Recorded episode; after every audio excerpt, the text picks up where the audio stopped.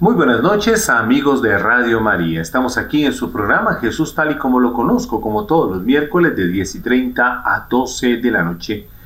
Hoy los acompañamos. Carmen Castro. Y Carlos Fernando Parra, esperando que pasen una noche muy, pero muy agradable en compañía de Jesucristo nuestro Señor y de la Santísima Virgen María. Hoy tenemos un tema muy, pero muy especial.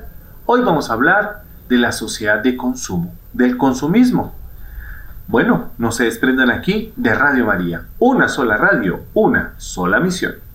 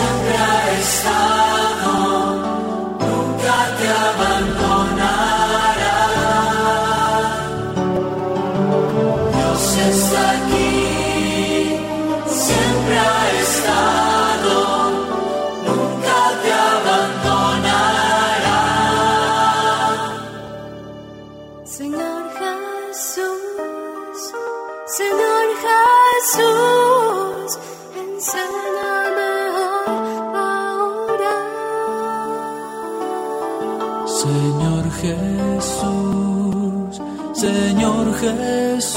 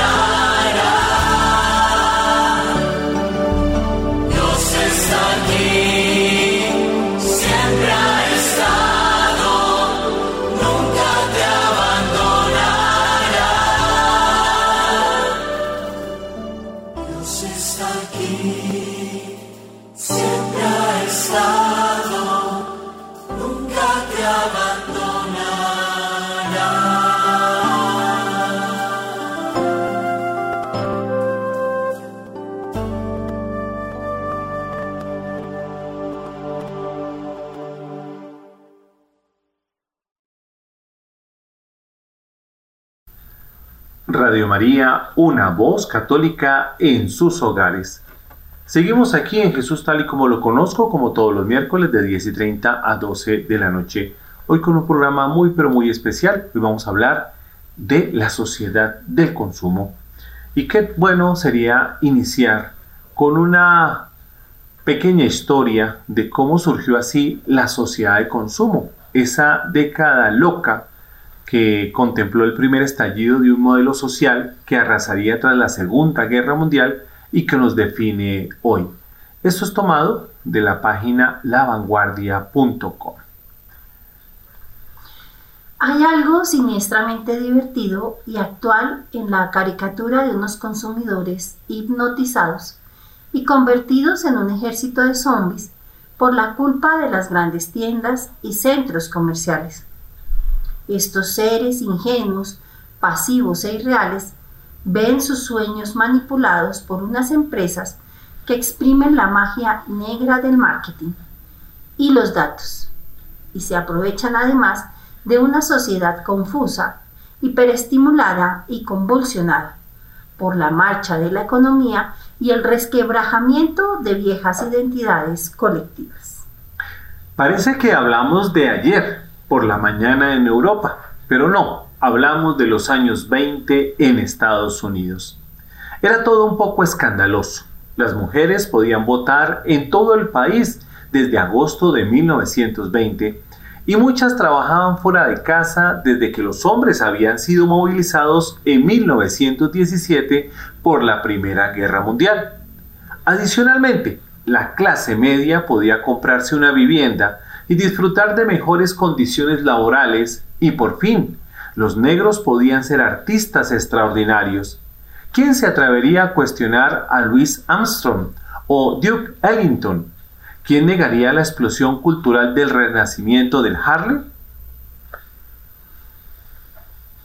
Las grandes ciudades burbujeaban como calderos multiculturales, llenos de inmigrantes europeos y muchachos que huían de los campos y códigos de vida de Ohio o Indiana. Nadie sabía muy bien qué era eso de ser americano. Tampoco tendrían tiempo para pensarlo mucho los asediaría inmediatamente el follón descomunal de los coches, la iluminación de los edificios y el estruendo de la música que inundaba las calles, y con la radio también las casas. En plena era de jazz. Era un contexto como este y tenían que florecer sin duda los pecados capitales desde el alcohol, el contrabando, y hasta la terrible especulación financiera. Los excesos y las inconsciencias de la gran euforia llevarían con exactitud bíblica al justo castigo de la caída, el hundimiento y la gran depresión de la versión moderna de Somoda, Sodoma y Gomorra. El consumismo se transformó en una de las señas de identidad de una época en la que todos perdieron la cabeza y muchos perdieron hasta la camisa. Era el precio del frenesí y de abandonarse a las llamas del placer. Naturalmente, para muchos intelectuales europeos y expatriados americanos en Viena, París o Berlín, el origen de todo este ciclo infernal solo podía ser Estados Unidos una sociedad incendiada por la infantilidad, la ostentación consumista. Lo había advertido Thorstein Velvet en su teoría de la clase ociosa en 1899. Y la ferocidad del capitalismo, reflejada por John Dos Pasos en su, en su gran trilogía. Lo que ya resultaba más extraño era que el viejo continente, con la madurez que le confería su historia, y la elegante frugalidad que le habían enseñado tantos siglos de cultura y prosperidad se hubiera contagiado tan rápido de esa enfermedad vulgarizante. Quizás podían decirse algunos, los anticuerpos europeos se habían empezado a debilitar justo antes de los años 20 por la devastación que había provocado la Gran Guerra. Después la euforia de la recuperación y la reconstrucción económica y el escapismo ante tanto horror y tanta violencia tenían que haber jugado un papel. Tal vez seguían otros. El proceso se había completado con el final de la Segunda Guerra Mundial, que había facilitado que el estilo, estilo de vida americano se impusiera, ya del todo en la esfera de la influencia capitalista. El consumismo de la enorme etapa de prosperidad de la posguerra sería consecuencia más obvia. Así es como los años 20, americanos emergieron como la zona cero de esta especie de pandemia consumista. Ayudó naturalmente que aquella época pasase a la gloria popular como un paraíso de especulación financiera y sociedad sin ley, capitaneando a medias por Wall Street y Al Capone. El cine alimentó esa imagen y también, como decíamos, la literatura, la, supuesta mediocridad consumista de la clase media, quedaría inmortalizada en novelas como Babity y en personajes como aquel nuevo rico excéntrico sospechoso y un tanto hortera llamado Jay Gatsby.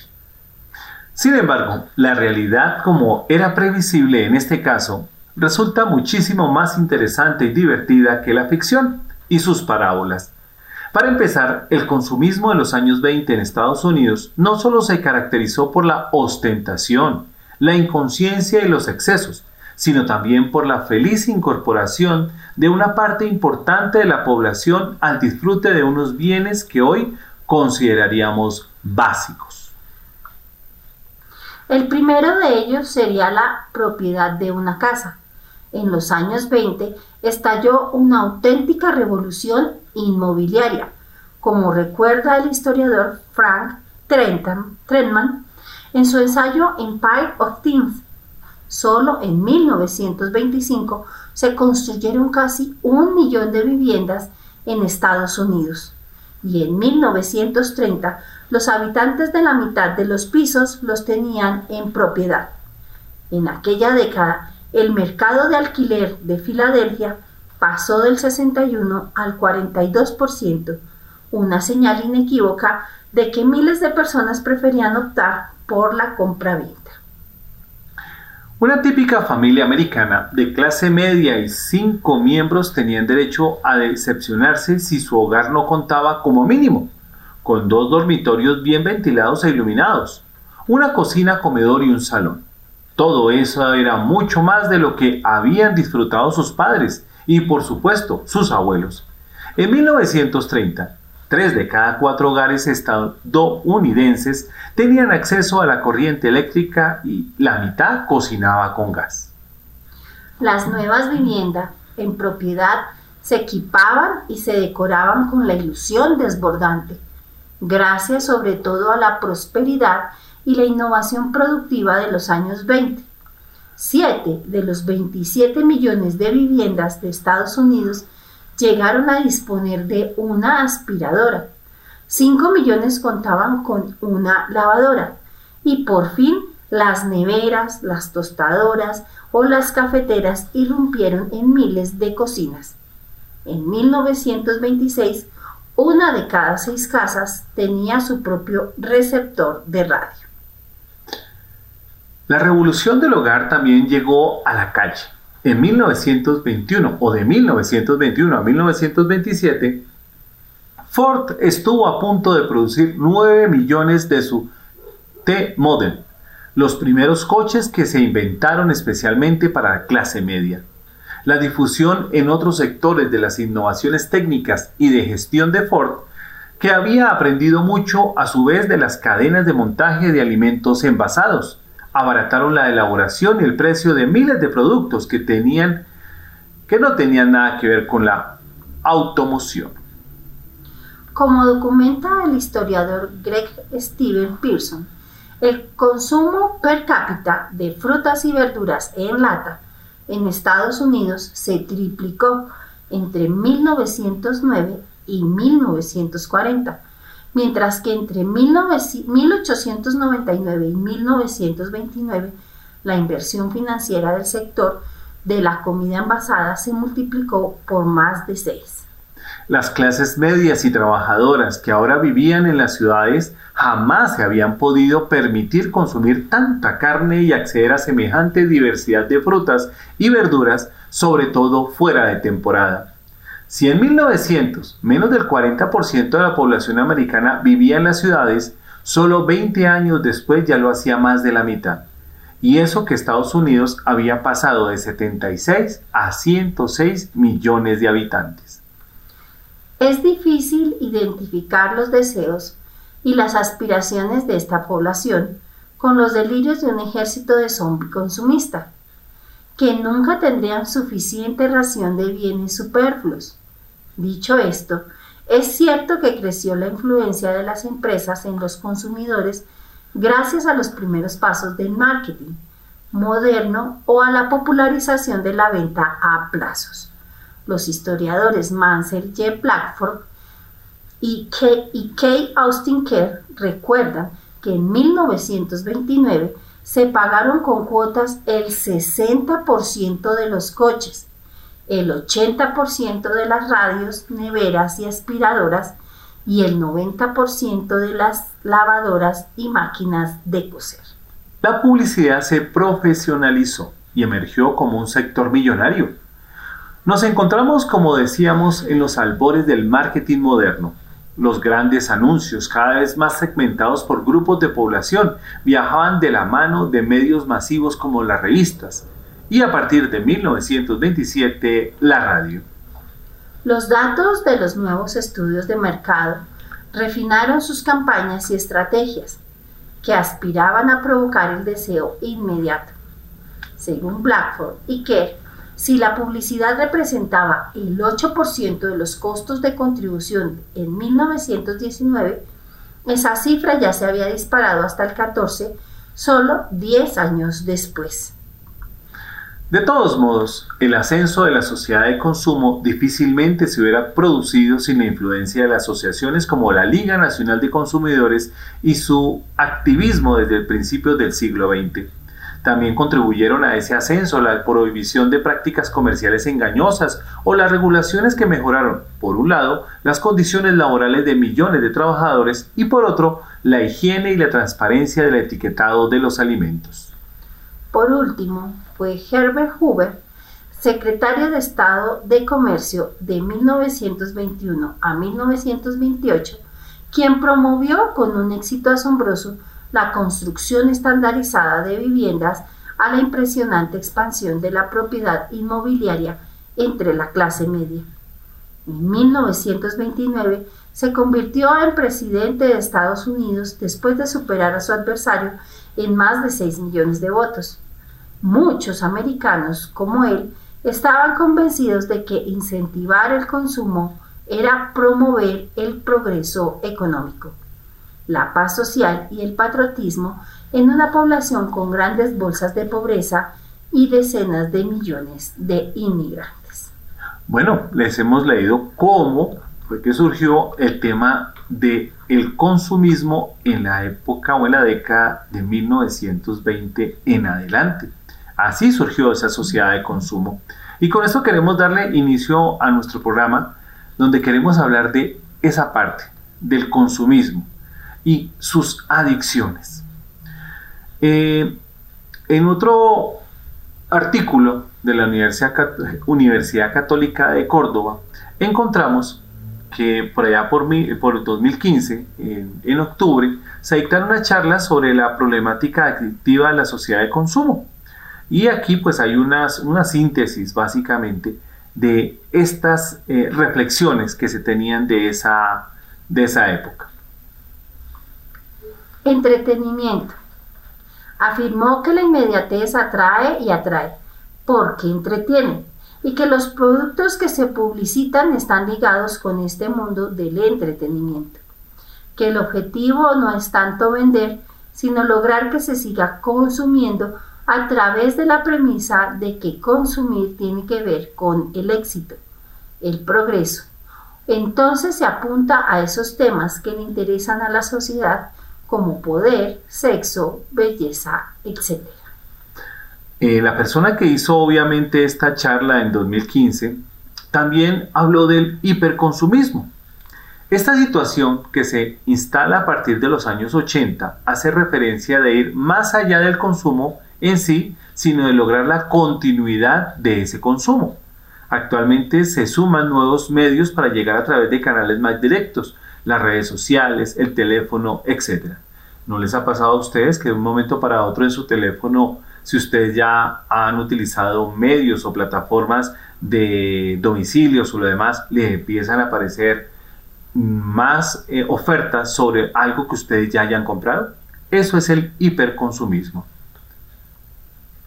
La primera conducta adictiva es no hablar explicó que la palabra adicción es justamente no hablar o no hacer una adicción. Explicó que a la influencia del hiperconsumismo la vivimos de diferentes maneras y nuestra reacción depende de varias cuestiones como los problemas que pueda tener y los recursos que tengo a la hora de enfrentar esos problemas, que no necesariamente deben ser graves. De hecho, hizo hincapié en cuestiones cotidianas, porque existe una presencia de la de lo cotidiano y el problema es que pasa desapercibido.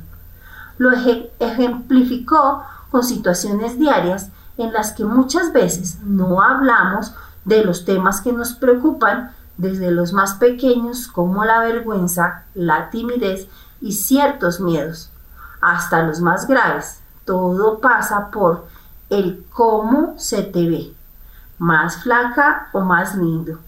Y esto genera que lo que importe sea que me crean lo que digo aunque no sea verdad. Y por otro lado, para no hablar de lo que me pasa, busco entretenerme. O sea que estamos aquí frente a algo que no es verdad. ¿No les ha pasado a ustedes que de pronto han comprado algo que supuestamente tiene una función y cuando ya ustedes lo compran no tiene esa función? Otro tema es la compensación. Eh, se refirió a estas situaciones recurrentes de pensar que cuando tenga el celu nuevo o haga tal viaje me voy a sentir mejor. Y esa sociedad de consumo nos ofrece mucho y a veces no sabemos manejar lo que tenemos si no lo tenemos o lo, o lo que queremos. Y se ejemplifica como que nos cuesta no gastar el dinero que tenemos ante tentaciones como descuentos o góngolas estratégicamente ubicadas en los supermercados. No se dan cuenta que cuando entran ustedes a un supermercado, de pronto esa, eso que apetece, el letrero le habla y le dice que compre esto o que compre aquello y usted se siente como tentado a hacerlo? Las sensaciones. A partir de un video publicitario de una marca de dispositivos electrónicos en el que se ve a jóvenes cómodos, alegres, entretenidos y conectados con sus celulares y tablet. Subrayo que las que correremos el riesgo de que a veces eh, ciertas cuestiones queden solo en la sensación y que no sea algo verdadero. Y por otro lado, este tipo de publicidades apelan no solo a la necesidad, sino a la sensación de que exista esa necesidad. Bueno, nos vamos entonces a un corte musical. No se desprendan ustedes aquí de Radio María. Una sola radio, una sola misión.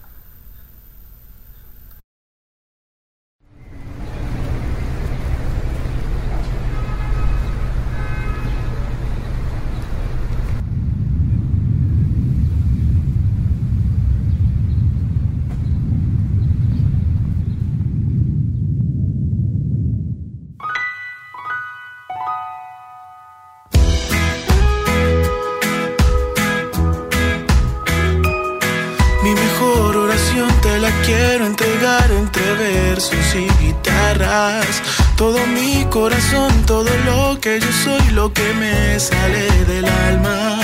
Mi mejor oración te la quiero entregar con el corazón abierto y mis párpados cerrados.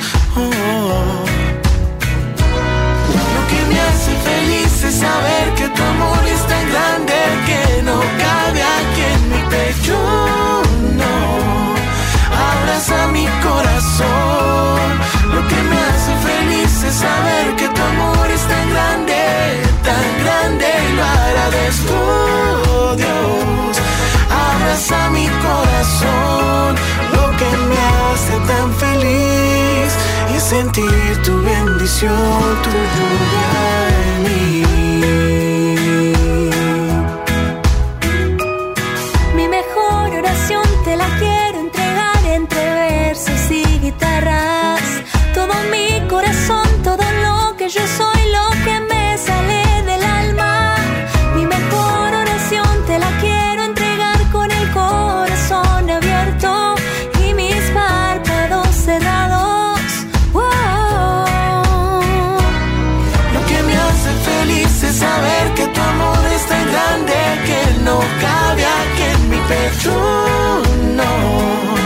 abraza mi corazón.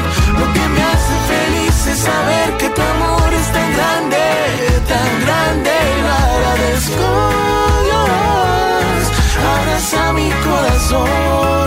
Lo que me hace tan feliz es sentir tu bendición, tu lluvia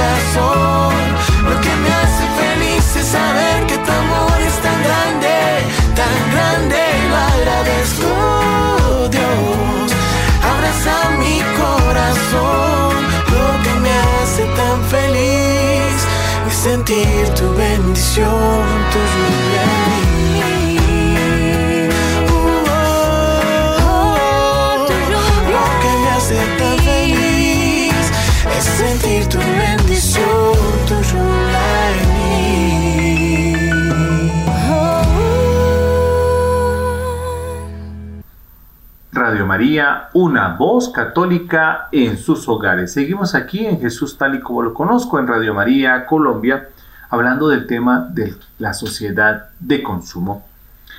Y también recuerde que usted puede hacer, puede hacer sus donaciones, sus transferencias, giros bancarios a través de las diferentes entidades financieras Bancolombia, Colpatria, Banco de Bogotá, Banco Popular. Recuerde que la cuenta corriente del Banco de Bogotá es la triple 3525 00. Cuenta corriente Banco de Bogotá triple 3525 00. También usted puede hacer eh, una donación a través de Efecti a nombre del proyecto Radio María número 110591, referencia 1313. 110591, referencia 1313. Y a través de nuestra página web www.radiomariacol.org, en la sección de donaciones encontrará una plataforma segura para hacer su donación. Bueno, continuamos entonces con eh, el artículo que estábamos hablando de la Universidad de Córdoba, donde hablaba de diferentes eh, adicciones en esa sociedad de consumo. Y nos faltan las últimas dos temas, el tema de la zona de riesgo. La zona de riesgo, digamos que hay tres factores que favorecen en la reactividad de los círculos compulsivos y que hacen que se instalen como necesidad. El primero es la vulnerabilidad personal y sociofamiliar, siendo las más graves el abandono y el abuso sexual, físico o psicológico. Y otro factor es cuando la práctica de cierta actividad o el consumo de cierta sustancia o alimento o determinado objeto se torna necesario o imperioso. Y el tercero es la imposibilidad de control, lo cual hace referencia a esa dependencia que a veces creemos poder controlar, pero en realidad nos controla a nosotros. Y esto es un tema muy eh, especial que debemos tener en cuenta, porque la zona de riesgo es hasta dónde aquello que yo practico, aquello que yo leo, aquello que yo hago, ¿cierto? Se ve influenciado tanto por esas sociedades de consumo que genera esa necesidad de tener que comprarlo, consumirlo, porque si no, no voy, estoy tranquilo. Esa es la zona de riesgo. y la importancia de la comunidad, eh, entendida como un grupo de pertenencia como amigos, familia o equipo de deporte. Remarcó la necesidad de acudir a ella para tomar distancia de lo que nos enferma y nos hace mal y poder hablar. Entonces, es importante que tengamos esa, esa comunidad, porque a veces nos sumergimos en el individualismo. Estamos en nuestro celular, tienes tu tarjeta de crédito y entras a un sitio donde puedes gastar y no te das cuenta hasta cuánto gastas. estás en un, en un sitio determinado y sabes que si no consumes aquello, pues te vas a sentir mal frente a las demás personas. Entonces la pregunta es, ¿qué nos impulsa a nosotros a hacer eso? Y que eso tenemos que hablarlo, ya sea con nuestra familia, con todo lo demás, de todo aquello que me está causando daño o al final buscar ayuda profesional. Vamos a pasar a otro eh, tema que habla obviamente de describir ya lo que es el consumismo. Y lo encontramos en, en una página que se llama pastorales.com y nos dice lo siguiente. Consumir es una actividad compleja que implica por una parte a personas que buscan satisfacer diversas necesidades por medio de la compra de ciertos bienes o servicios y por la otra parte a empresas que los producen y que intentan venderlos en contextos de mercado, es decir, bajo la presión de la competencia. Para entender el alcance del consumo, es necesario conocer que el hombre se encuentra relacionado con carencias, dependencias o exigencias. En concreto, hay tres tipos de exigencias impresas en el ser humano y que son satisfechos en el seno de la sociedad mediante el consumo. La primera de ellas es la necesidad de supervivencia material, las principales son comer, beber agua, vestirse y cobijarse. La segunda son los deseos de convivencia, o sea, de vida en común con otras personas, ser aceptado por un grupo, tener amistades, etc.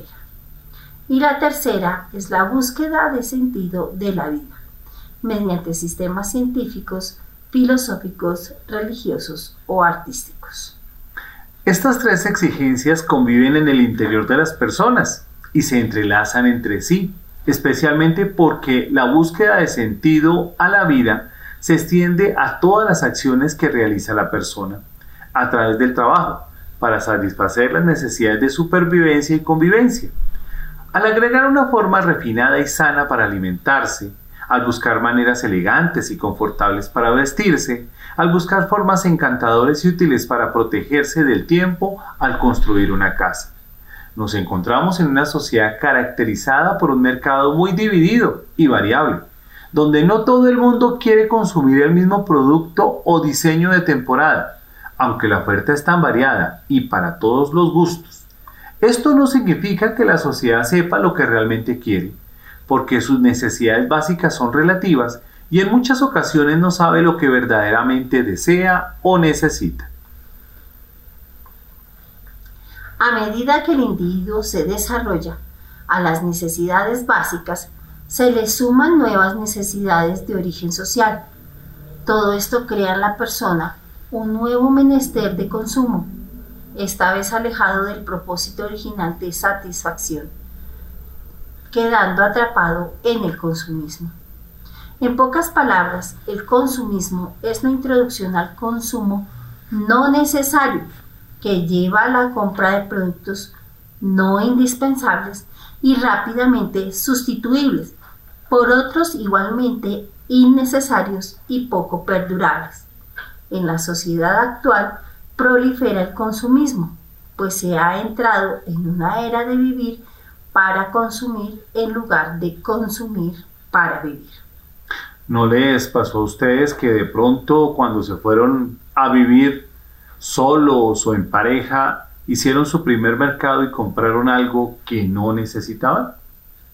O de una u otra manera, si no llevamos una lista de mercado al, almacén de cadena, eh, de una u otra manera eh, terminamos comprando cosas de más y de pronto puede ser que se nos dañe la alacena o que nunca más, digamos, las, nos volvimos a acordar que la compramos y después nos tocó desecharla. Eso también es consumismo. Vamos a los peligros del consumismo. La tensión a la que está sometido el ser humano genera diversas situaciones que lo llevan a consumir sin medida. Especialistas en la materia indican que entre los factores principales que provocan el deseo de consumir están la publicidad, las marcas y la industria del entretenimiento. No siempre se puede ser consciente de que se camina tras el consumismo. Lo que en un principio comenzó como un problema, ahora es un hábito que puede llevar a una persona a una crisis económica, la, la cual puede ser provocada por los siguientes aspectos. Primero, gastar más de lo que se gana. Segundo, mezclar la cuenta de ahorros con la del sueldo. Tercero, confundir el concepto de riqueza o gastar sin ahorrar. Cuarto, pagar una deuda adquiriendo otra. Y quinto, no priorizar los gastos. Al consumismo bien podríamos describirlo en términos bíblicos como una verdadera práctica idolátrica que, que exige sacrificios humanos. Se pasa de ser creados a creadores de un desarrollo económico que crea ámbitos de reclutamiento de adeptos. Como cualquier Dios necesita de seguidores y fieles practicantes de la causa. Prometen felicidad y vida plena. Cuanto más consumas, más feliz serás. Cuando vemos estos aspectos de gastar más de lo que se gana, de mezclar de pronto mis ahorros con lo que realmente voy gastando eh, diariamente con el tema del sueldo, de confundir el concepto de riqueza, de gastar sin ahorrar, de pagar una deuda con la otra, de no priorizar mis gastos, pues de una u otra manera no estoy administrando, no estoy administrando esa creación que Dios me dio. Claro, si vamos al gimnasio, pues obviamente necesitamos ropa para el gimnasio. Adicional a la ropa para el gimnasio necesitamos ciertos eh, alimentos y suplementos para el gimnasio.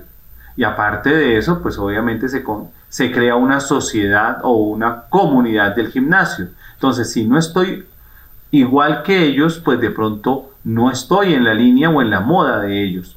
Obviamente esto es un ejemplo y no estoy diciendo que esté en contra de los gimnasios, ni de la ropa, ni de las cosas. Simplemente estoy haciendo un ejemplo de cómo cada una de las cosas se van articulando frente a eso. Y continúa el artículo diciendo, una iglesia consumista es el reflejo del comportamiento de sus miembros, en cuyo estilo de vida reflejan el consumismo en el que se desenvuelven cotidianamente. Esta práctica ha sido trasladada por los feligreses contemporáneos a los templos a los que asisten. Muchos de ellos salen a comprar como si las iglesias fueran productos, pues buscan la que más le guste, la que más le convenga, la que más le satisfaga sus necesidades en ese momento.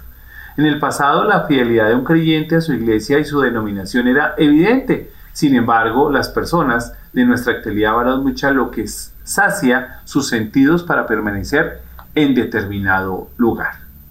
Los principales problemas generados por el consumismo repercuten en las relaciones conyugales, con los hijos y en el entorno en que se desenvuelven. Por lo tanto, estas prácticas de consumo desmedido ponen en peligro tanto las relaciones sociales como las espirituales, ya que se pone en evidencia el testimonio cristiano ante la sociedad de la cual deberíamos impactar con nuestros actos. Mientras que el consumismo se ve como un problema en la sociedad, hay otros que pretenden maquillar la dimensión del problema, en especial las fábricas productoras y centros comerciales, que quieren que las personas consuman sus productos a gran escala. Sin embargo, no se puede dejar de considerar que el consumismo es egoísta, ya que nace de un corazón egocéntrico que sirve para fortalecer su mismo ego. Cambia la identidad de la persona favoreciendo la causa consumista, sin valores que la frenen y envueltas en un círculo ansioso de la búsqueda de satisfacción. Definitivamente, la mentalidad de acumular sin límites proviene del pecado. Has acumulado riquezas y a causa de tus riquezas se ha enaltecido tu corazón. Esto nos lo dice Ezequiel 28 del eh, capítulo 4, versículo 5.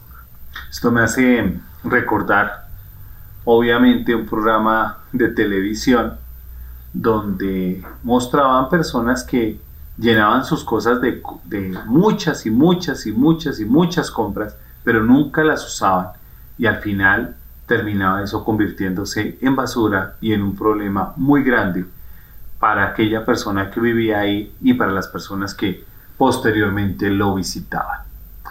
Y el artículo eh, sigue con el tema del consumo responsable y nos dice, en el Antiguo Testamento, concretamente en el Génesis, se nos narra a partir de las imágenes el origen de los bienes, el mundo, el hombre, la humanidad, la naturaleza. Dios es el creador de todo y el hombre es el bien mayor en el mundo y en la naturaleza. Sin embargo, esta superioridad no le capacita ni le da el derecho al ser humano para ejercer un dominio salvaje de los beneficios que recibe. Los hombres tienen el derecho primario de usar todos los medios disponibles para la vida, sin olvidar que como seres humanos somos los administradores de ellos y debemos usarlos y consumirlos, pues el dueño soberano de todo es Dios. En el Nuevo Testamento, en los Evangelios, Jesús no se presenta como un maestro de austeridad y moderación. Al contrario, de Juan Bautista, que ni comía ni bebía. Jesucristo aparece frecuentemente participando de banquetes, de manera que lo acusan de ser comilón y bebedor de vino. Esto lo encontramos en Mateo 11, 19, en Lucas 7, 34. El no centro de su mensaje en la pobreza y el desentimiento de los bienes de este mundo, sino que se empeñó en predicar el gozo del reino de Dios, que es como un gran banquete. Queda claro que el Señor no vivió apegado a las riquezas de este mundo ni a la preocupación material por el futuro. Todas las cosas vendrán por añadidura, porque el deber de un creyente es buscar el reino de Dios y su justicia. La vida plena, según el Evangelio de Jesucristo, nos invita a ser la luz del mundo y la sal de la tierra, sin que dependamos de la opresión idolátrica de este mundo. Con respecto al consumismo, como cristianos estamos convocados a caminar conforme a lo que Dios quiere en nuestra vida y en nuestra sociedad. Ser responsables y justos con nuestros hermanos más pobres. Ajustarnos a los recursos del planeta. Mostrar soberanía sobre los actos propios de consumo y tener un espíritu de solidaridad. Es esencial cambiar el estilo de vida debemos practicar la simplicidad voluntaria, eh, evidente en la sencillez y en el vestir, en la austeridad, en el comer, en el consumo responsable. Hay que desarrollar una actitud crítica ante el bombardeo de la publicidad y la implantación de modelos de consumo. Asimismo, hemos de buscar la equidad y proteger los recursos naturales para garantizar las oportunidades de desarrollo a las generaciones futuras. Una primera conclusión. La influencia del materialismo está acabando con la armonía de la iglesia, pues poco a poco está ganando la batalla en la visión original de Cristo y de la proclamación del Evangelio de la Salvación. Jesús se había referido a esta situación reprimiendo al rico insensato, guardaos de toda avaricia, porque la vida del hombre no consiste en la abundancia de los bienes que posee. Lucas 2.5. Y en la medida que el individuo deje de pensar en sí mismo, se dará cuenta de los problemas que existen a su alrededor y se involucrará para resolverlos. Una iglesia con sana doctrina se despoja del yo para pensar en los demás tenían en común todas las cosas y lo repartían según la necesidad de cada uno. Hechos 2.44 y 45. Pongamos en práctica estos modelos bíblicos que nos ayudan a pensar en un Dios muy diferente a la cultura y a la sociedad en la que vivimos en la actualidad. Bueno, nos vamos entonces a otro corte musical no se desprendan ustedes aquí de Radio María, una sola radio, una sola misión.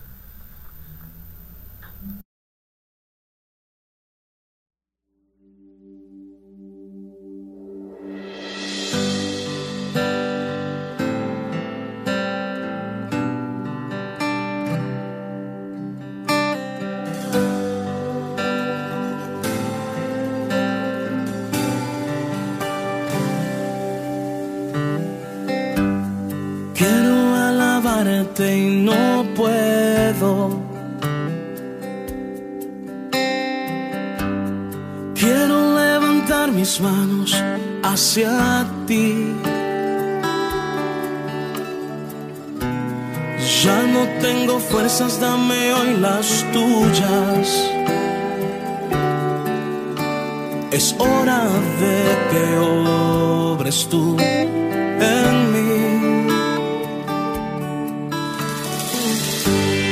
Quiero agradarte con mi canto. Pero es tan difícil cuando estoy así.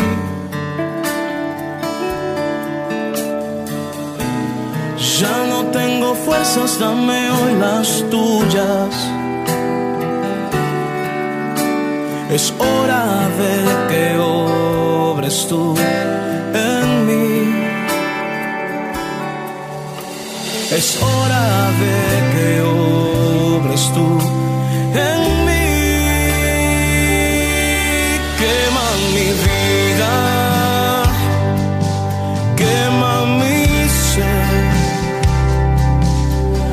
cerca de mí.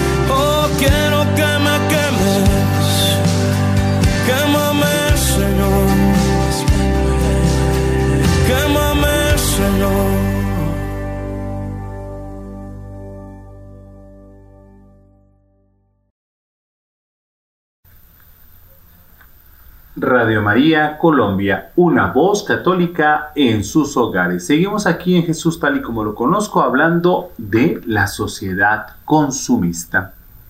Y vamos a tocar un artículo para leerlo de catholic.net que se llama Las patologías de la sociedad consumista, escrita por José Mardonés. La fiebre de nuestro tiempo se llama consumismo atraviesa la lógica íntima de la producción, nos hace guiños desde la publicidad que nos espía por doquier y acaba anidando como un culto de salvación en el fondo del corazón. El consumismo, que para algunos autores es el modo como el sistema compra la lealtad de los ciudadanos y la pacificación del mundo del trabajo, termina siendo en su versión hedonista la justificación del capitalismo un fenómeno de este calibre no deja de incidir sobre los sentidos, la mente y el corazón de los individuos. Tampoco deja indiferente a un hecho tan pegado a la realidad humana, interna y externa, como es la religión. El cambio introducido por el consumo masivo no solo incide sobre el mundo económico, sino sobre el cultural y por lo tanto alcanza a la configuración de un estilo de hombre de vida y de relaciones sociales. La fe cristiana en cuanto a estilo de relacionarse con Dios y los hombres, de ver la realidad y de posicionarse ante ella, queda profundamente afectada por la revolución consumista. El sistema de valores consumista. El consumo vive del estímulo a la posesión y al tener desata el afán de rodearse de aquellos objetos que la publicidad presenta como la realización de una vida humana plena. La propaganda nos ofrece la posibilidad de ser como los arquetipos del hombre-mujer feliz de nuestra, sociedad, en general, personas famosas, aristócratas, actrices, deportistas, etc., que poseen muchas cosas, chalets, eh, coches deportivos, vestidos, viajes, acompañantes, Detrás del estímulo al consumo se juega un modelo de vida y de persona. La vida buena, digna de ser vivida, es la vida llena de cosas, hinchada de objetos. En el límite se nos ofrece un cielo de opulencia y la realización humana caminará por la posición y la tendencia de tales objetos. Sin posesión no hay persona. Sería el eslogan subyacente a esta cultura del tener. El consumo representa el éxito en la sociedad actual. Puede tener y consumir el que se ha amparado al techo de esta sociedad. La publicidad sabe de este vínculo estrecho entre tener y poseer, de poder tener éxito. Por esta razón los modelos ofrecidos tras el señuelo de los anuncios tienen éxito con tal perfume, tal desodorante o tal limpiavajillas. También aquí se deslizan modos de, de entender la vida y la realización humana. El consumo sirve al objetivo de la autoafirmación individualista. Es un instrumento para demostrar el estatus social y más allá para afirmar mi poder éxito y poder son los secretos motores que estimulan el consumismo. Como ya vio Blevin, el impulso a trepar en la escala social es mucho más fuerte que los meros motivos económicos. El consumo en nuestra sociedad está lleno de referencias al estatus social. De aquí que esté plagado de competición psicológica por el nivel de vida desde el punto de vista la sociedad del consumo es la institucionalización de la envidia. Coherente con la competición en pro de la elevación de la escala social, el éxito y la mostración del privilegio poseído, está la apariencia y el disimulo. La sociedad consumista propicia la cosmetería real y simbólica, del ocultamiento de las arrugas y la fealdad decretadas por esta misma sociedad. Se alza así la apariencia por encima de la realidad. Algunos posmodernos como Batimo nos quieren hacer creer que la publicidad de los más media modernos ha generalizado un buen ver, una estética de la vida que sería el preámbulo de una nueva época postmoderna. Más bien, tienen razón cuando ve detrás de la ingente manipulación de la era electrónica a la apoteosis del simulacro. La sociedad de consumo, del incentivo publicitario a la posesión y al no ser menos que el otro, nos introduce en la sociedad de la simulación. Una sociedad donde la ostentación y la seducción son armas cruzadas continuamente en el juego social de la astucia. El consumismo promueve una forma hedonista de vida. Tener más para disfrutar más, ganar más para poder más y poder gozar más. La felicidad del consumo desemboca en un hedonismo materialista, una demanda de placer que no tiene término, porque nunca se satisface lo que promete. Juega con la estimulación del deseo y aboca la sed indefinida de más cosas y más goce.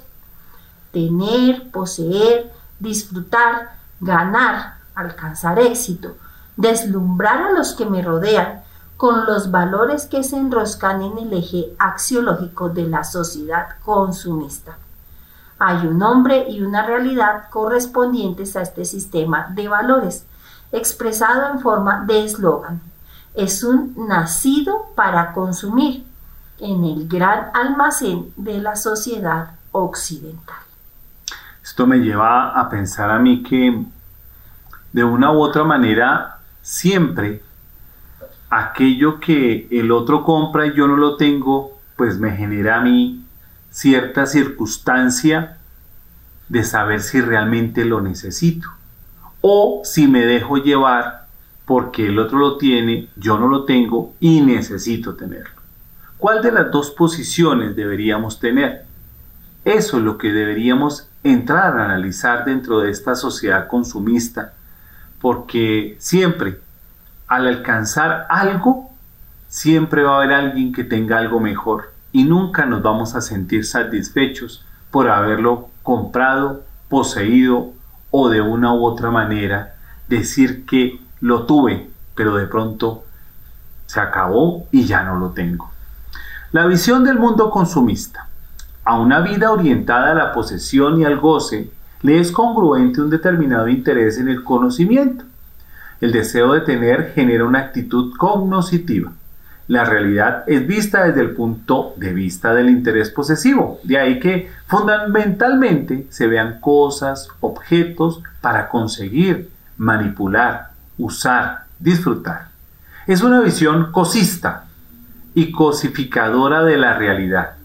Todo queda referido al mundo de utilidades del sujeto, este se constituye en el centro a cuyos intereses, deseos o caprichos se debe supeditar todo. No tiene nada de extraño que el sujeto consumista sea un sujeto explotador y expoliador de la naturaleza, de su ambiente social y de aquellas naciones o colectivos que le proporcionan las materias primas o la mano de obra barata. Desconoce el valor de, del otro en cuanto tal solo lo ve a través de la utilidad o satisfacción que le puede reportar. Las otras personas son valiosas en cuanto a poseedoras de cosas, sexo, riquezas, belleza, influencia, que le pueden proporcionar un placer o un aumento de satisfacción. Cuando estas actitudes están generalizadas en la sociedad, se expanden las relaciones interesadas, estratégicas, orientadas a la consecución de los intereses propios. Y por supuesto es compatible con cierto refinamiento de formas de educación agradable, eh, que a menudo forman parte de la aproximación calculada al otro. El mundo consumista es un mundo positivo, donde cuenta lo contante y sonante lo que puede ofrecer alguna utilidad o satisfacción a la avidez poseedora y al deseo indefinido del goce irrestricto. Un mundo donde se glorifica la opulencia y la restricción es un mal.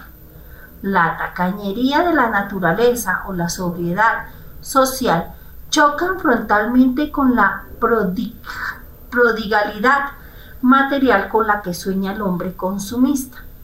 Esta visión cosista y posesiva del mundo queda inscrita en la lógica interna del funcionamiento de la sociedad consumista. Tiene por ello algo de neutro y necesario. Es el modo natural de ver y relacionarse en esta sociedad.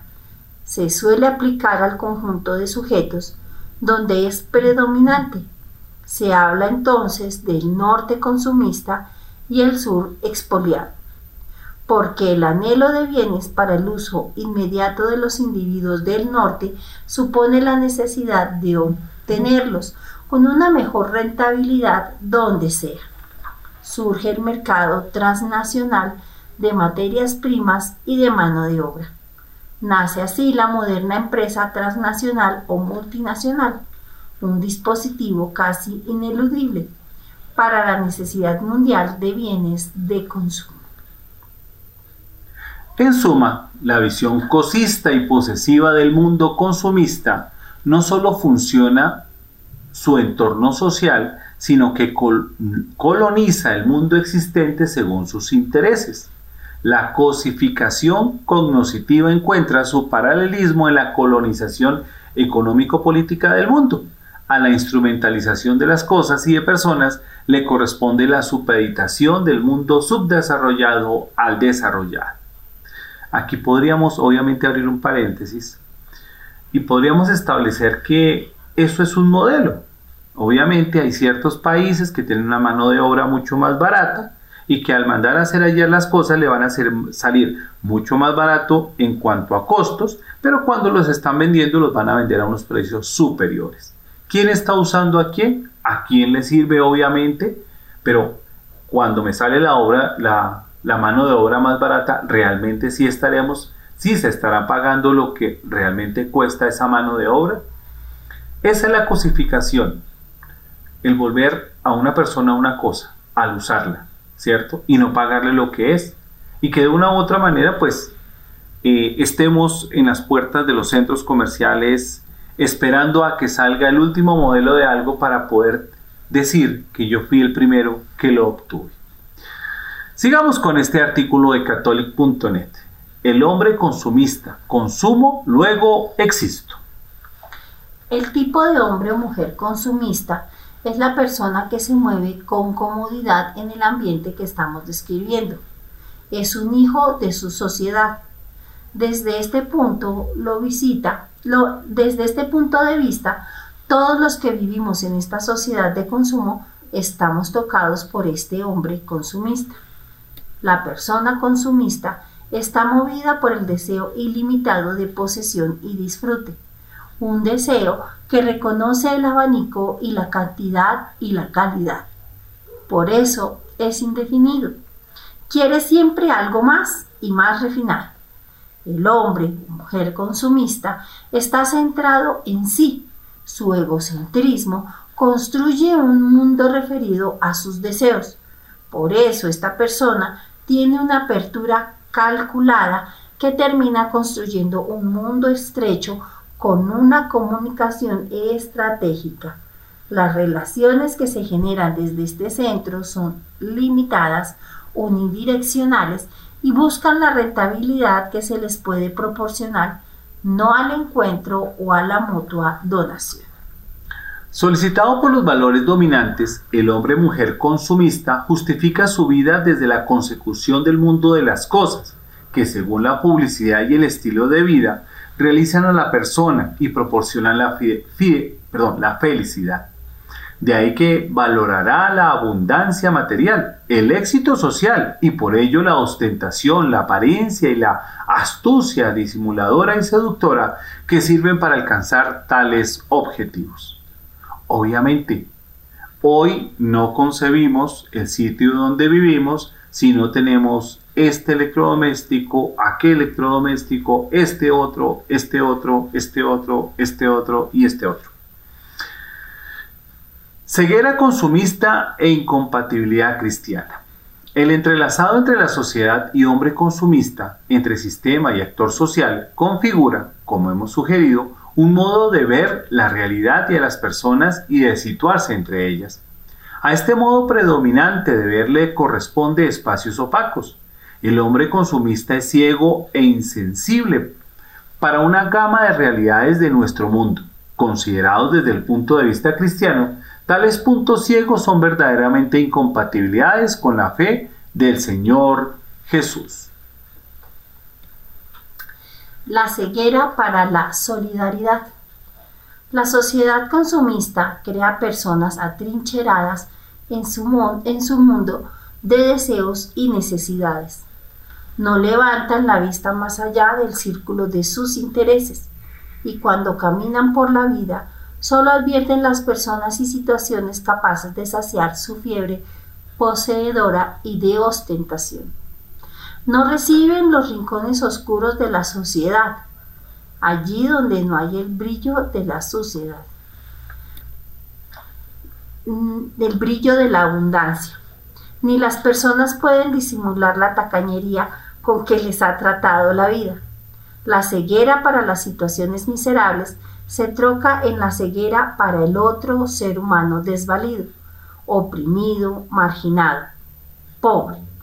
Es la consecuencia de una vida vuelta hacia sí mismo. La ceguera general para el otro hombre como tal, como ser valioso en sí, vuelve opacidad profunda cuando se desciende a la necesidad, la carencia y la pobreza. El hombre consumista es un ser insolidario. Hay un dinamismo en esta lógica insolidaria de la sociedad y del hombre consumista que se opone al cristianismo. Se sitúa en el polo opuesto del reconocimiento del otro, de todo ser humano como hermano. No sintoniza en absoluto con la compasión de Jesús para con el hombre y las masas pobres que le parecían ovejas sin pastor no descubre en los ojos de los demás, sobre todo de los pobres, la solicitud de ayuda, porque su mirada pasa cosificando y atrapando posesivamente al prójimo. Al no saber de la solidaridad ni de la compasión, carece de la capacidad para entender la fraternidad cristiana y desconoce por lo tanto al Dios Padre que tanto quiere a los hombres. La ceguera para la gratuidad. La sociedad de consumo es una sociedad profundamente mercantilista. Sabe que para obtener el goce de la publicidad pregona que pregona hay que comprar y pagar. Tenemos introyectada la compraventa como la ley de la posesión y el consumo en esta sociedad. No se da nada sin contrapartida. Incluso los regalos tienen una finalidad interesada. Es un reconocimiento de otras compensaciones dadas o que se esperan conseguir. Esta atmósfera no es traslucida para la entrega o la donación personal. Es algo extraño, sin sentido, que acaso despierte la sospecha de una estrategia dilatoria que persigue un interés oculto. Tampoco en este ambiente se comprende lo que no proporcione utilidad o rentabilidad ni sirva para obtener algo positivo. De ahí que dedicarse a tareas o personas sin posibilidad de ofertar compensaciones produzca extrañeza nos hallamos en las antípodas del Evangelio. Difícil y duro el lenguaje que proclama que hay más alegría en dar que en recibir. Mal negociante el Padre, que hace salir el sol sobre justos y pecadores e incomprensible la llamada de Jesús a los jóvenes y adultos de nuestro primer mundo rico y consumista. Si quieres ser un hombre logrado, vete a vender lo que tienes y dáselo a los pobres, que Dios será tu riqueza y anda, sígueme a mí. La sociedad y el hombre consumistas entenderían una relación mercantilista de intercambio con Dios. Doy para que me des. Doy misas, oraciones, mortificaciones para ganar, tener, poseer el cielo. Pero si se plantea una relación de filiación, de aceptación gratuita y amorosa de Dios al hombre, ya no se comprende ni a este Dios ni a esta clase de fe. La tremenda distorsión de la sociedad de consumo sobre la fe cristiana es convertirla en un juego de relaciones mercantilistas. Esta ceguera para la gratuidad tapona el puente del acceso al Dios de Jesucristo. Se desconoce a este Dios del amor gratuito. Más lejano aparecería todavía el Dios que tanto amó al mundo que le dio a su Hijo único. El Dios crucificado por amor al hombre es incognoscible para el hombre consumista. ciego a los cromatismos ultrafuertes de la entrega. La cruz es más escándalo y necedad, una desviación ridícula en un mundo tolerante de, con las rarezas. Advertimos la profunda incompatibilidad que anida en la sociedad y talante consumista frente a la fe cristiana. Es ciega para los dos aspectos más centrales del cristianismo, por lo que distorsiona radicalmente la, comprensión de Dios y la relación con los otros hombres. Bien podría hablarse de una estructura que impide el conocimiento de Dios y del hombre en su autenticidad.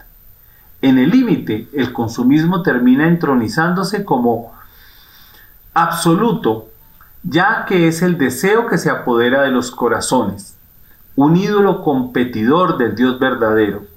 Moloch de las sociedades noratlánticas, en muchos altares se inmolan los sacrificios de incontrolables víctimas humanas. Esto entonces lo hemos leído de catholic.net.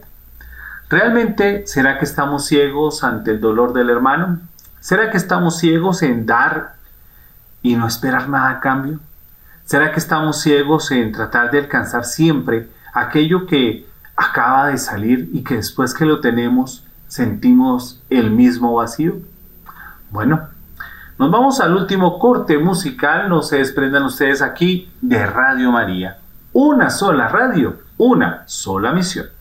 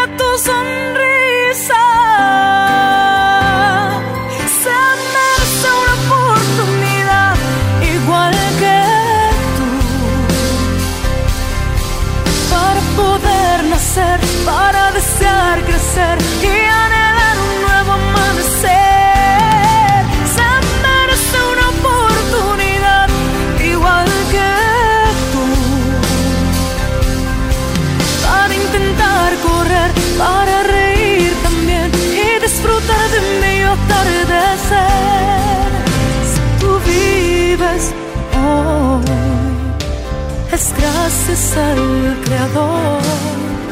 Somos fruto de su amor. Y tu bebé no es un error,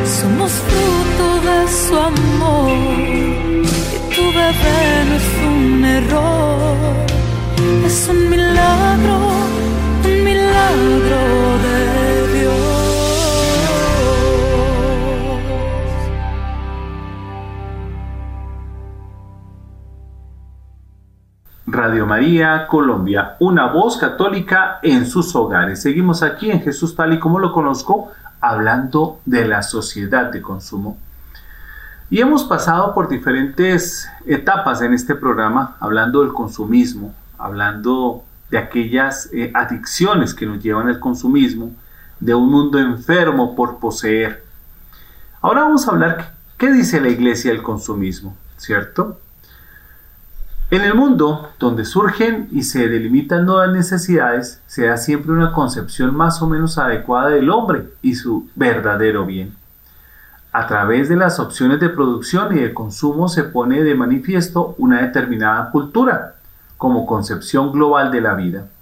De ahí nace el fenómeno del consumismo, al descubrir nuevas necesidades y nuevas modalidades para su satisfacción.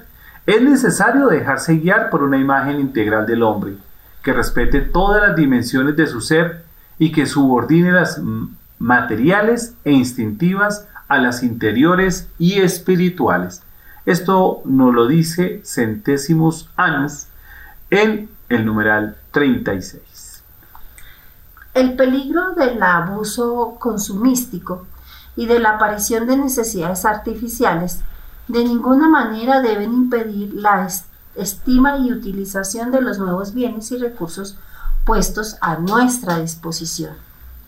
Nuestro tiempo es dramático y al mismo tiempo fascinador, mientras por un lado los hombres dan la impresión de ir detrás de la prosperidad material y de sumergirse cada vez más en el materialismo consumístico, por otro manifiestan la angustiosa búsqueda de sentido, la necesidad de interioridad y el deseo de aprender nuevas formas y modos de concentración y de oración. Eso nos lo dice en Redemptoris Missio en el versículo 38. La situación del hombre en nuestra época no es ciertamente uniforme, sino diferenciada de múltiples modos. Estas diferencias tienen sus causas históricas, pero también una gran resonancia ética propia. Es bien conocido el cuadro de la civilización consumística que consiste en un cierto exceso de bienes necesarios al hombre, a las sociedades enteras, y aquí se trata precisamente de las sociedades ricas y muy desarrolladas, mientras las demás, al menos amplios estratos de las mismas, y muchas personas mueren a diario por inedia y desnutrición. Redemptor Hominis, numeral 16.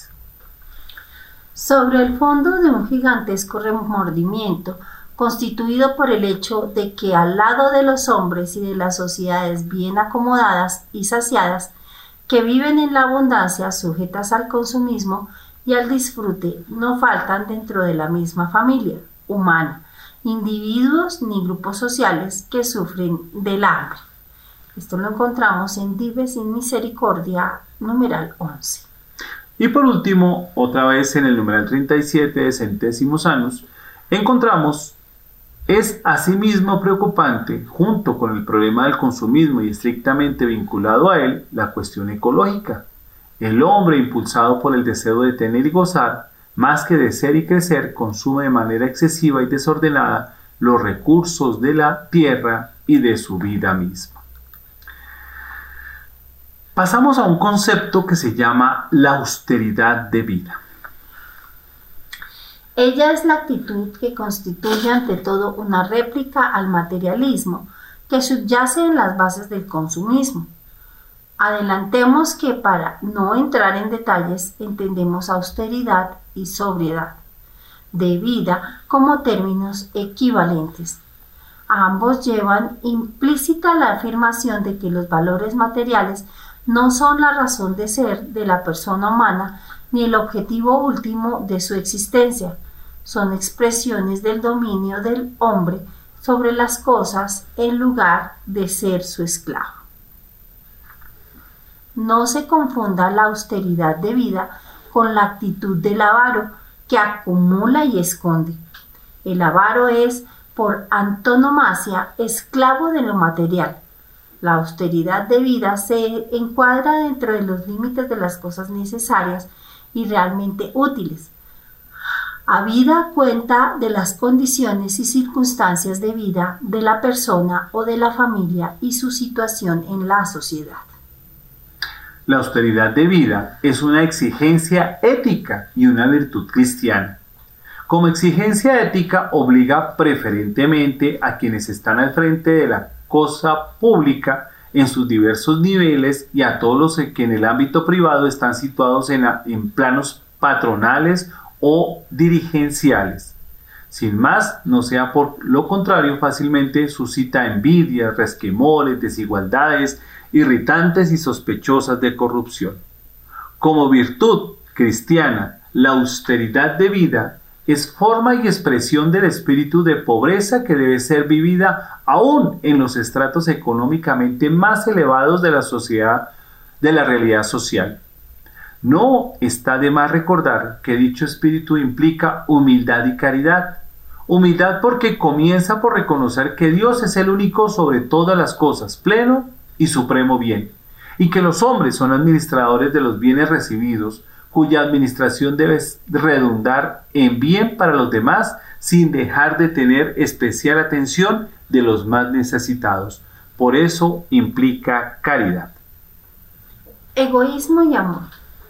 Si así se piensan las cosas, no hay contradicción entre desarrollo, productividad, consumismo y austeridad de vida. Si hay frente a cualquier concepción o sistema que proclame que el egoísmo individual es el motor del progreso y del bien general, el denominado capitalismo salvaje está en esa línea. Sabemos bien cuántas y cuáles han sido y son sus consecuencias. En un mensaje para la Jornada Mundial de la Paz, el Papa Juan Pablo II se expresó así en los países industrializados. La gente está dominada hoy por el ansia frenética de poseer bienes materiales y en ciertas capas, añado yo, de la sociedad de países no desarrollados sucede lo mismo. La sociedad de consumo pone todavía más relieve la distancia que separa a ricos de pobres y la afanosa búsqueda de bienestar impide ver las necesidades de los demás. La moderación y sencillez de vida deben llegar a los criterios de nuestra vida cristiana. Y como unos conceptos finales, para concretar algo de estas consideraciones que hemos hablado, decimos lo siguiente. A los que tienen abundantes medios materiales, que vivan sin ostentación y con austeridad y sobriedad, que contribuyan a disminuir las urgencias de los más necesitados, que no guarden con avaricia sus bienes y ganancias, sino que inviertan para el desarrollo y el crecimiento de la economía nacional y la multiplicación de puestos de trabajo ello revertirá en el bien de la sociedad. A quienes tienen lo necesario, hay que pedirles que hagan de la necesidad virtud, es decir, que vivan serenamente la austeridad sin angustias ni ambiciones desmedidas y colaborando solidariamente con los que menos tienen. A quienes han hecho promesa o, o voto de pobreza evangélica o quieren vivir su espíritu, que lo hagan con gozo de corazón y sintiéndose liberados del peso de las cosas materiales para manifestar más ejemplarmente la existencia y el valor de las cosas espirituales y la supremacía del amor a Dios y al prójimo. Y a los que no tienen nada, no es fácil en este orden de cosas decirle una palabra oportuna y útil. Sin embargo, es expresarles el deseo de que no caigan en la amargura, el resentimiento o la desesperación, ni se nieguen a ningún esfuerzo solidario para mejorar esperanzadamente su situación. Esto lo encontramos en catholic.net en el artículo que habla de consumismo y austeridad de vida. Por último, entonces vamos a hablar también de la austeridad y la bondad, también de catholic.net, en un artículo que nos dice lo siguiente. La austeridad es la virtud que nos independiza de las cosas, que nos lleva a conformarnos con poco, que nos mortifica nuestras ansias de poseer y cosas y darnos gustos desordenadamente y nos limita a lo esencial. La austeridad nace y muere en el espíritu de la persona. El hombre austero se arregla con poco, tiene pocas necesidades y por lo tanto pocas cosas lo desestabilizan. El austero no se altera por la abundancia o ante la carencia. La civilización grecorromana dejará en herencia a la civilización cristiana al hombre de Roma, cuya virtud característica era la fortaleza, acostumbrado a las inclemencias del tiempo y con el ánimo siempre parejo. La cristiandad tomará este modelo y le sacará brillo dándole sentido al señorío del espíritu sobre la materia. Desarrollará esta virtud interior que nace desde adentro y está relacionada con el estado de ánimo de la persona que no se altera y permanece en paz aunque las cosas le sobren o le falten. Es parte de una lucha ascética y de tomar distancia y desapego de las cosas y tiene una raíz espiritual. De ahí que la austeridad sea una virtud a practicar en todas las personas, no solo en las que tienen bienes. La austeridad nos recuerda que no hemos nacido para poseer bienes únicamente, ni para fabricarnos un mundo de bienestar, sino que la persona humana tiene un fin más alto en su existencia, que es salvar su alma, y por lo tanto tiene necesidades superiores a las materiales. Hay que aprender y saber vivir en la abundancia como en la carencia, con el mismo señorío sobre las cosas. Nos invita a una vida sobria, serena, medida, sencilla, con una cuota de mortificación, en todos los órdenes que, aunque aparente ser desagradable, nos dará una gran libertad de espíritu. San Agustín nos dice, buscad lo que basta y no queráis más. Lo demás es agobio, no alivio. Apesadumbra, no levanta. Es real que se necesitan los medios materiales mínimos para vivir dignamente y bien, pero lujos y caprichos no se necesitan. El peligro aparece cuando las lícitas necesidades se desordenan y comienza el materialismo a engendrar a su hijo desordenado, el consumismo, porque la persona busca y tiende a satisfacer su ansiedad, que no es más que su sed de Dios, adquiriendo sin parar cosas materiales y placeres. Entonces aparecen necesidades como zapatillas de deporte para un adolescente que cuestan lo mismo que gasta una familia entera para vivir un mes, lo cual es un despropósito. La austeridad además nos dará mayor capacidad de gozar de los bienes cuando los tengamos y de no sufrir cuando los carezcamos. Santo Tomás nos dice que un mínimo de bienestar material es necesario aún para ejercitar la virtud. El bienestar mínimo de la persona humana es una vivienda digna y buena, alimento, abrigo y educación garantizados por medio del trabajo. Más adelante se necesario poder ejercitar otras virtudes que requieren intimidad.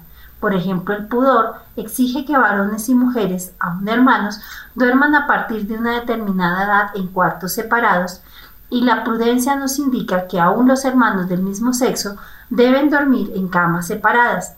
De ahí que un acceso al consumo razonable de bienes sean necesarios y buenos para lograr cierto bienestar, no solo material, sino espiritual, para la persona humana. La austeridad en el modo de vivir y la necesidad y cuidado que demostremos tener sobre las cosas se manifestará además en muchos detalles de la vida diaria y cotidiana, como usar un frasco de champú a la vez y no tener varios abiertos, aunque podamos comprarlos. Utilizar la cantidad necesaria de detergente, jabón de lavar, papel para escribir y no hacer un, un derroche caprichoso en todo aunque podamos pagarlo.